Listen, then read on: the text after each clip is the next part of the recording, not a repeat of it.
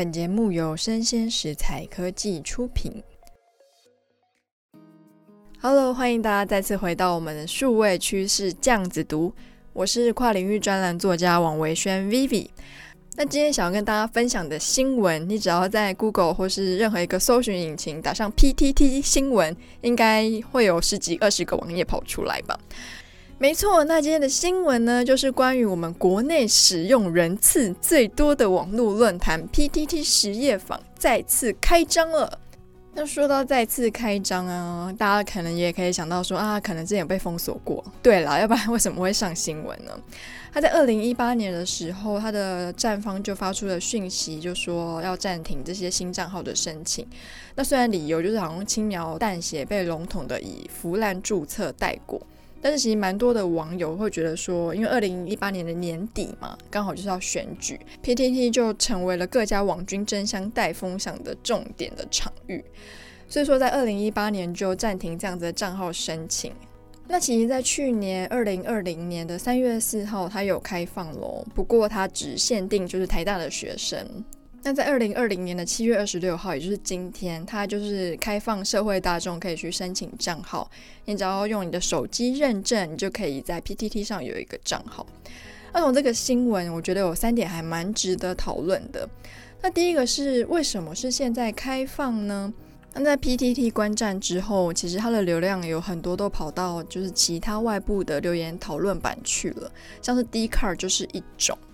那我觉得 d c a r 其实后来会变得这么火红，我觉得蛮大一部分的原因是因为 PTT 限制外部的人士去登录，所以大家就要找一个落脚处，然后就很自然而然的就转到一个比较开放的平台 d c a r。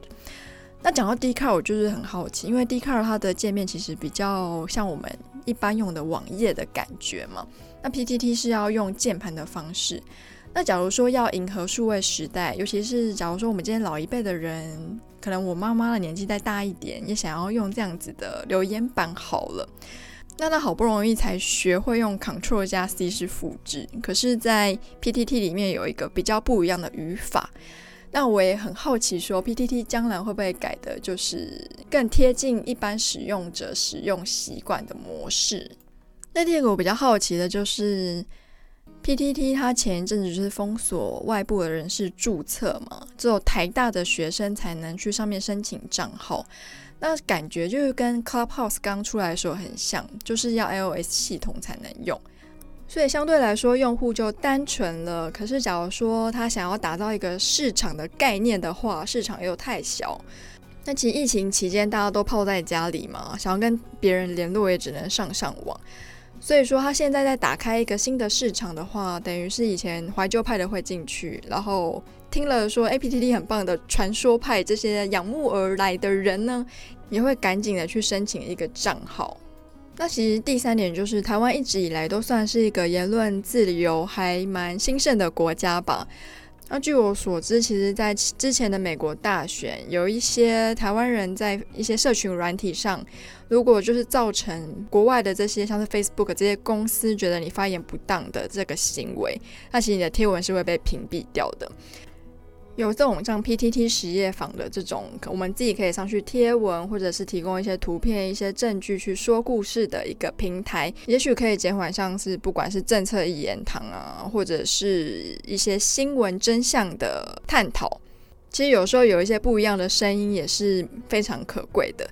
那这次的开放当然是一则一喜，一则一忧啦。对于没有申请到 PTT 的这群人来说，就是啊，终于开放了。但对于一些比较资深的乡民们呢，他们就会觉得说：“哦，天哪，这样公关公司是不是要崩溃了？因为等于是又有一个新的公开的平台，那公关公司可能以后要炒作就不是这么好炒作。那也很害怕说 PTT 会不会成为不实言论的散布版？就有网友说：‘哎，我们是不是应该要限定台湾的手机才可以注册？’那其实这样的政策在中国大陆是有的哦，像他们的一些官方的平台。”但在现在是只能用中国的手机申请账号，也没有办法用台湾的手机申请账号。那对 PTT 重新开放有没有什么其他的想法呢？那欢迎留言给我。那今天的即时短评新闻就说到这边喽，我们下次见，拜拜。